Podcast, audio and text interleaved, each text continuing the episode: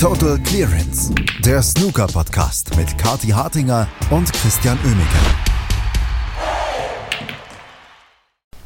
Tag 2 in Nürnberg beim European Masters und es gab mal wieder einige Favoritensiege, einige Überraschungen und Tepchaya Uno, der es sehr, sehr eilig hatte. Darüber müssen wir sprechen. Das tue ich heute mit Kathi Hartinger. Hallo Kathi. Ja, guten Morgen, Andreas. Es ist wirklich äh, sehr, sehr dynamisch zur Sache gegangen gestern, als Tepchaya Ono gespielt hat. Und er hat es geschafft, dass wir für einen Moment vergessen haben, wie schwierig doch die Bedingungen auch zum Snookerspielen sind in der Halle in Nürnberg, wegen der Luftfeuchtigkeit, für die ja niemand was kann, wegen der Temperaturen, für die auch niemand was kann. Aber man bemüht sich ja, das Air Conditioning läuft wirklich, das merkt man auf der Tribüne offenbar ein bisschen stärker sogar noch als am Tisch. Ähm, aber der Tipchaya, dem war das alles wurscht. Der kam und er spielte und es war ein absoluter Traum und das Match war eigentlich viel zu schnell wieder vorbei. 5 zu 0 gegen Mark Allen hat er gewonnen. Äh, lag es an Mark Allen, der die Bälle nicht getroffen hat, oder lag es an Tapchaya No, der vielleicht noch äh, zum Mittagstisch verabredet war? Also Mark Allen wurde uns ja vorgestellt als der Spieler des Jahres. Da habe ich kurz nochmal nachgedacht, weil seine allergrößten Erfolge waren ja jetzt doch eher eigentlich im, im letzten Kalenderjahr. Ähm, und äh, natürlich haben wir uns alle auf den Mark Allen gefreut. Und äh, es war ja auch wieder so diese Frage der Positionsbestimmung. Ne? Mark Allen hat ja auch noch was vor im Hinblick mhm. auf die WM zum Beispiel. Da wollen wir ja sehen, was der so kann jetzt im Sommer in der neuen Saison. Ja, das haben also da sind wir nicht weitergekommen in der Sache, Andreas. Das kann ich dir überhaupt nicht sagen, weil der durfte einfach nicht mitspielen, der Mark Allen. Der hat ähm, in vier Frames keinen einzigen Punkt gemacht. In dem einen Frame, in dem er ein paar Pünktchen geholt hat, waren das 17 an der Zahl. Also da können wir wirklich kein keine aussagekräftige Statistik bringen, weil Tapchai auch nur einfach aus dem ersten Ball jeweils ein frameentscheidendes Break gemacht hat. Also das war schon extrem beeindruckend. Wir sprechen ja immer vom One-Visit-Snooker. Ne? Du willst einmal an den Tisch und dann räumst du ab. Ja, das hat er gemacht. 85 im ersten Frame, 92 im zweiten Frame, 128 dann im vierten Frame und 81 im fünften Frame, jeweils aus der ersten Chance. Ähm, wir hatten kurz auch auf ein Maximum Break gehofft und äh, die Spannung lag schon ein bisschen in der Luft, aber es wurde doch nichts. Ähm, das war vielleicht das einzige Manko gestern an der Performance von Tepchaya Ono. Es war herausragend anzuschauen. Ehrlicherweise besonders, wenn du am Nebentisch Mark Selby und Adam Duffy bei etwas zugesehen hast, was nur ansatzweise an Snooker erinnerte. Es ist halt bei Tepchaya Ono, wenn er gut drauf ist, ist es halt wirklich eine Wonne, ihm zuzuschauen. Da lässt er diesen Sport so unglaublich leicht aussehen. Es ist wirklich fantastisch. Genau, ich meine, aber von nichts kommt nichts. Also du musst ja auch das German Masters erstmal fünfmal gewinnen. So ne? sieht's also aus. Da so. ist jetzt auch wieder nicht so überraschend, dass du sowas auf den Tisch bringst wie gestern. Nee, es hat Spaß gemacht und der war auch gut gelaunt nach einem Interview. Ähm, sehr erschrocken, obgleich der, ähm, der Stühle im Presseraum, die sind nämlich Klapppolsterstühle und er hatte eine wirklich ähm, sehr entzückende, erschrockene Reaktion, als er aufgestanden ist und der Tisch, äh, der, der, Stuhl wieder nach hinten klappte. Ja, also er dachte schon, er hätte alles kaputt gemacht, aber nein, bei ihm war gestern alles bestens, auch der Stuhl hielt und er hat sich äh, schnell wieder beruhigt. Ihm ist also gar kein Missgeschick passiert. Ich möchte über ein Missgeschick sprechen, das einem alten Bekannten von uns widerfahren ist. Und wir, es, ist ja, es ist ja so, dass wir ja, immer so kleine Witzchen machen. Was passiert denn Neil Robertson jetzt und findet er das Venue etc. Und er hat gestern selber eine Geschichte getwittert, wo man dann auch wieder sagt, es, sowas passiert halt auch nur Neil Robertson. Was ist passiert? Ach ja, der Neil Robertson, der war in, am richtigen Ort. Er war in Nürnberg. Das müssen wir ihm wirklich zugute halten. Und er hat es versucht. Er hat sich gesagt, Mensch, ich laufe jetzt nicht vom Hotel, ich nehme mir ein Taxi. Das ist ja eigentlich das Vernünftigste, was du machen kannst als Neil Robertson, sich nicht auf sich selbst zu verlassen. So, genau.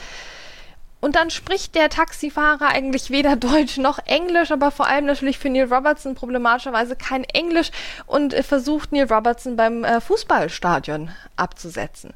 Also man muss jetzt kein Geografie-Ass oder Nürnberg-Kenner sein, um zu wissen, das ist nicht äh, in der Nähe der Kia Metropol Arena, wo das äh, Snookerturnier ausgetragen wird. Also musste dann der Neil Robertson, um irgendwie zu Potte zu kommen, im Turnierbüro anzurufen, anrufen, um äh, dann die Leute dazu zu bringen, auf Deutsch dem Taxifahrer zu erklären, ähm, wo er hin muss, aber das hatte der immer noch nicht verstanden. Und dann musste er Daniel Roberts mit, mit, mit Google Maps versuchen, den Taxifahrer zu, dazu zu bringen, ihn dorthin zu bringen. Und ich meine, das, das musste eigentlich im Desaster enden, aber er hat es tatsächlich knapp noch rechtzeitig zu dem Match geschafft, auch, auch mit seinem eigenen Kö. Also wir haben ja die Woche wirklich, und das haben wir gestern so ein bisschen ausgespart, in, um mehr Platz zu haben für die Freude einfach über das Turnier in Nürnberg. Wir haben ja diverse Leute mit Problemen. Wir haben ähm, Spieler, die kein Visum bekommen haben. Wir haben Hossein Wafai, der wohl gar nicht geschlafen hat, weil der in letzter Sekunde erst sein Visum bekommen hat.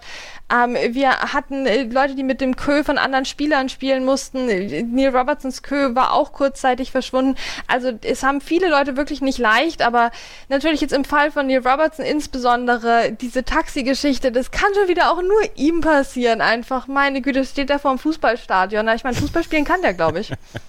Meine Lieblingsgeschichte von Neil Robertson ist immer noch die, wie, er, wie ihm der Sprit ausgegangen war auf der Autobahn in England. Das, das ist meine Lieblingsgeschichte. Es ist, Ach, schön. Es ist bitter, es ist bitter. Neil Robertson hatte eine lustige Geschichte zu erzählen und die wollten wir euch auf gar keinen Fall vorenthalten. Deswegen haben wir die jetzt hier noch untergebracht. Ähm, wir haben gestern schon darüber gesprochen, dass es ein Duell der Altmeister geben würde, der walisischen Altmeister. Mark Williams gegen Matthew Stevens. Und das bot dann am Ende sogar richtig Spannung. 5 zu 3 am Ende für Mark Williams.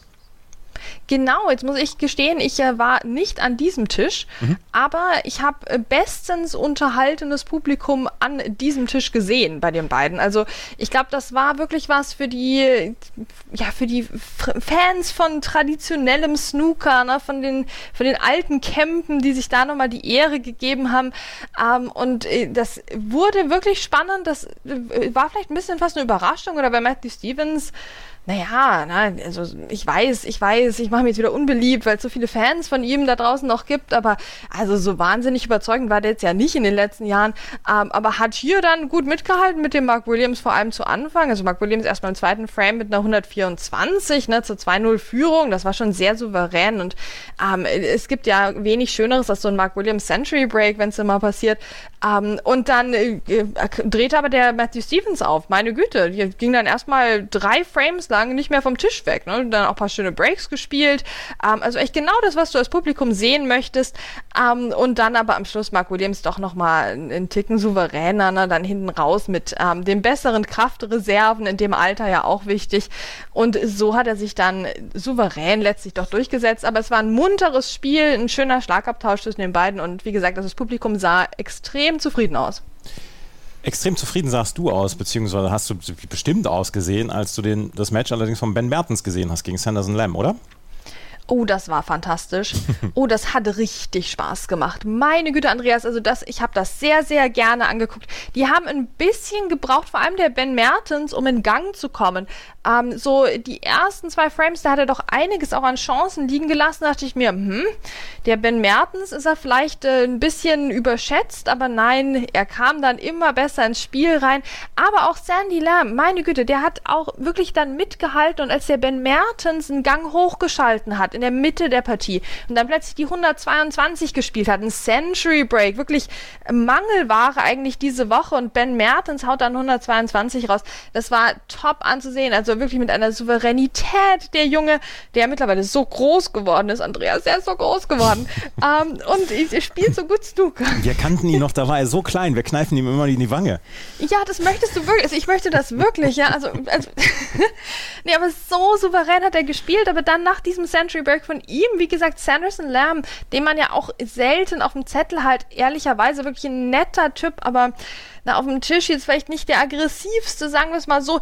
Und er hält dann mit, spielt dann eine 92, die ein Century Break hätte werden können. Er hatte dann am Schluss noch einen Flug, ja, also da war der Frame schon längst entschieden und dann passierte dieser Flug einmal quer über den Tisch und das liebt natürlich das Publikum, ne? das wissen wir alle, da wird so ein Flug auch gerne beklatscht in Deutschland. Und dann haben sich alle gefreut, da hat sich der Sanderson Lamb auch gefreut, der Ben Mertens hat sich wahrscheinlich auch mitgefreut, weil der Frame, wie gesagt, schon längst entschieden war, aber dann ging es leider doch nicht mehr weiter, es blieb also bei 92 Punkten, aber das war eine herausragende Phase in dem Match, wo insgesamt in den vier Frames hintereinander Breaks von mehr als 50 Punkten gespielt wurden.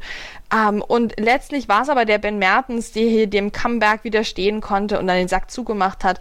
5 zu 3 für ihn. Also das ist so ein Match, das haben nicht genug Leute gesehen gestern. Das war wirklich super flüssig, super schön, nach wie gesagt so ein, zwei Frames Eingewöhnung.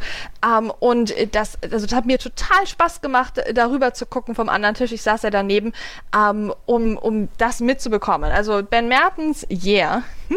Welches Match hast du denn äh, parallel geguckt? Ich habe geguckt Ashley Hugel gegen Ali Carter. Mhm. Also das war mein Match, auf das hatte ich mich gefreut. Ashley Hugel ähm, ist ein junger Spieler, den ich ja seit äh, 2019 habe ich glaube ich den zum ersten Mal getroffen. Ähm, und ja, ist einfach ein super netter Typ und der wird immer immer besser. Das sagen auch die anderen. Habe ich mich mit Ben Wallace unterhalten. Er meinte auch meine Güte, der Ashley Hugel, der ist aber wirklich, der wird immer besser. Ähm, das hat man auch gemerkt gegen Ali Carter erstmal war Alicante der Stärkere, hat eine, eine 74 gespielt, okay, aber dann kam die Glanzphase des Ashley Hugel. Und ich weiß nicht, wie es dir geht, Andreas, aber wenn so ein nicht so ganz hoch gerankter Spieler, den du magst, dann plötzlich aufdreht und super Snooker spielt, dann macht mir das eine unbändige Freude. Ähm, und so war das der Ashley Hugel, der dann eine 91 gespielt hat im zweiten Frame, dann im dritten Frame die 59 ähm, und im vierten Frame die 53 und dann also souverän mit 3 zu 1 ins Mid-Session Interval ging.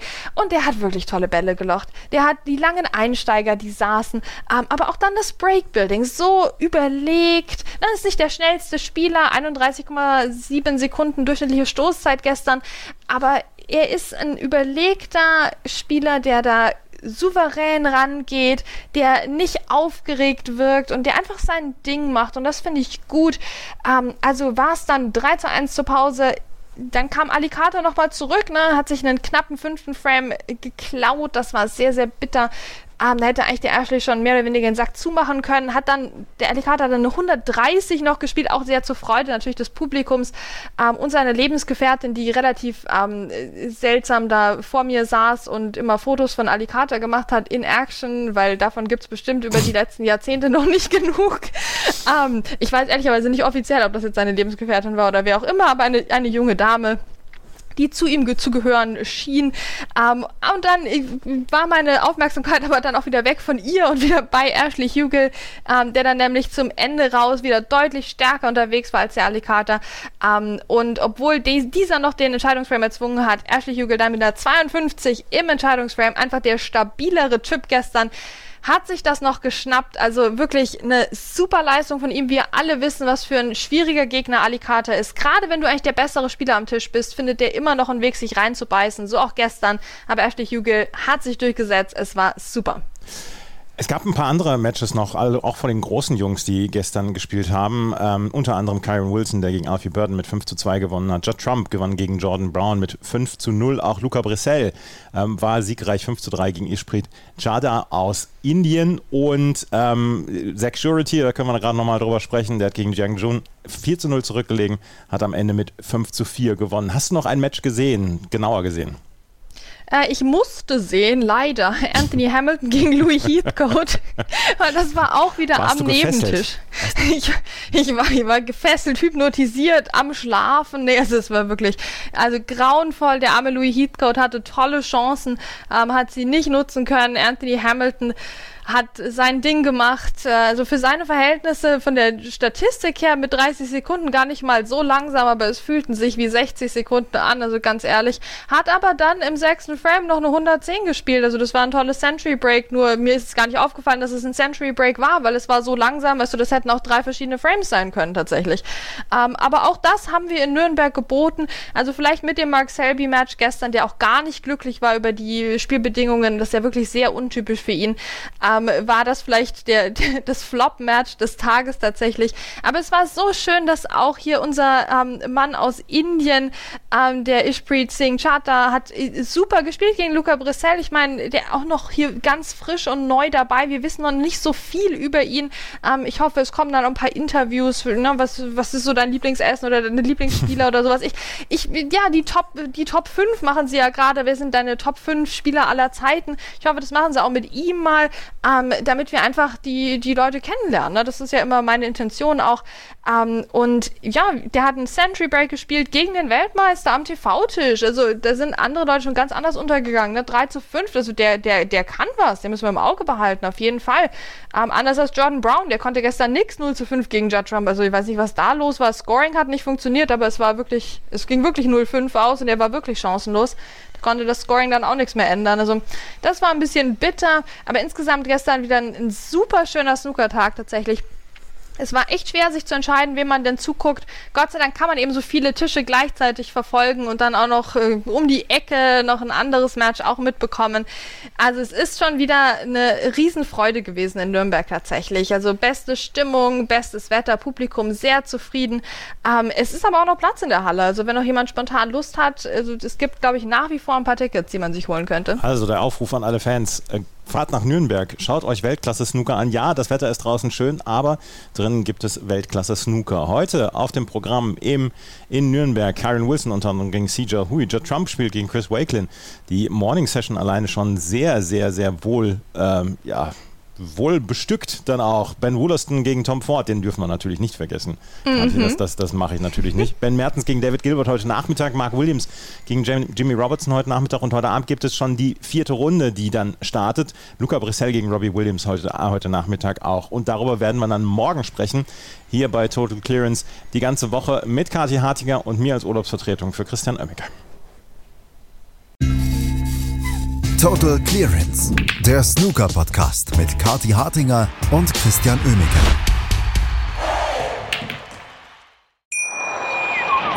Wie baut man eine harmonische Beziehung zu seinem Hund auf? Puh, gar nicht so leicht. Und deshalb frage ich nach, wie es anderen Hundeeltern gelingt, beziehungsweise wie die daran arbeiten. Bei Iswas Dog reden wir dann drüber. Alle 14 Tage neu mit mir, Malte Asmus und unserer Expertin für eine harmonische Mensch-Hund-Beziehung, Melanie Lippisch. Iswas Dog? Mit Malte Asmus. Überall, wo es Podcasts gibt.